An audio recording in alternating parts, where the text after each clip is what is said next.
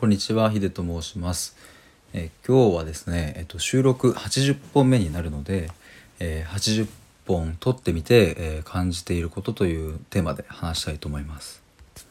特にあのこれから収録をやってみようと思っている方とかはあのちょっとした参考になるかなというふうに思うのでぜひ聞いていっていただきたいと思います。まあ、逆に言うとですね僕はあのライブをまだやったことがないので、えーそっち側の視点だとちょっと話せないんですけども、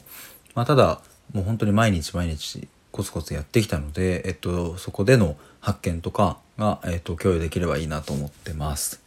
でまあ早速なんですけども、えっとまあ、収録をやってみてよかったことを大きく分けて2つと,、うん、とまあ大変だったなって思うことを1つ話したいと思います。でまあ良かったこと1つ目は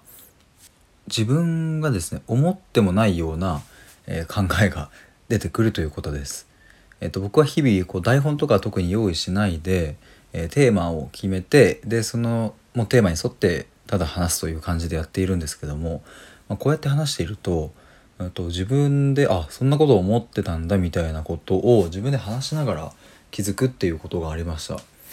まあ、例えばこう、まあ、ノートに自分の考えを書いたりする時とか、まあ、収録をするにしても台本を作るってなるとまずは自分の中とゆっくり対話しながらこう何を思ってるかっていうのをきれいにまとめていくと思うんですけども、まあ、そういうことをしないので、まあ、即興的に自分の頭の中にあることをこうポンと引っ張り出してくる感覚なので、まあ、逆に言うとそれが本音に近い言葉で話せているのかなというふうに、えー思っています。で、えー良かったこと2つ目なんですけども、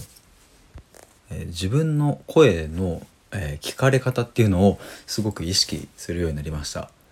えっと収録を撮って、えっとその収録ちゃんとこう話せているかなとか話まとまってるかなっていうのを、まあ、自分なりにちゃんと毎回聞くようにはしているんですけども、まあ、そうすると,、うんとまあ、話の構成微妙だなとか、まあ、これじゃあ最後まで聞きたくなんないなとかあとシンプルに滑舌悪いなとかうとこの声の出し方だと暗すぎてなんか嫌だなとかなんかそういうのを自分でこう客観的に見れるっていうのはすごく良かったなと思います。やっぱり自分の声聞くのって恥ずかしいしなんかすごいなんかこうもぞもぞするというかこうちょっとムズっとする感じはあるんですけども逆に言うと、まあ、鏡とかっていうのは毎日見ますが声っていうのは鏡を通してわからないので、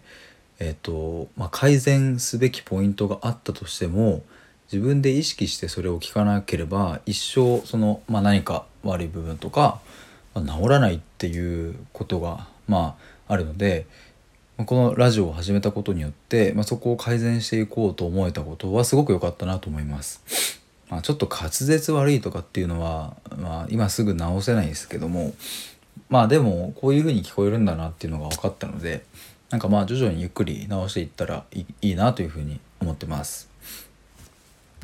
で、えー、と最後にですね、まあ、大変だったことというか、まあ、今も大変なんですけどもそれはですねあの再生回数は全く回らないという、えーことです。まあ、これはもう本当に財布やられている方ならもうまあ、当然のごとくぶち当たる壁だと思いますし、まあ、スタイフ以外にも、まあ、例えば YouTube だったり、まあ、TikTok だったり、まあ、ブログだったり、まあ、いろいろそういういわゆる資産ストック型と言われるようなものを得られている方は、まあ、皆さん当然のようにぶち当たる壁だとは思うんですが本当に再生数は回らない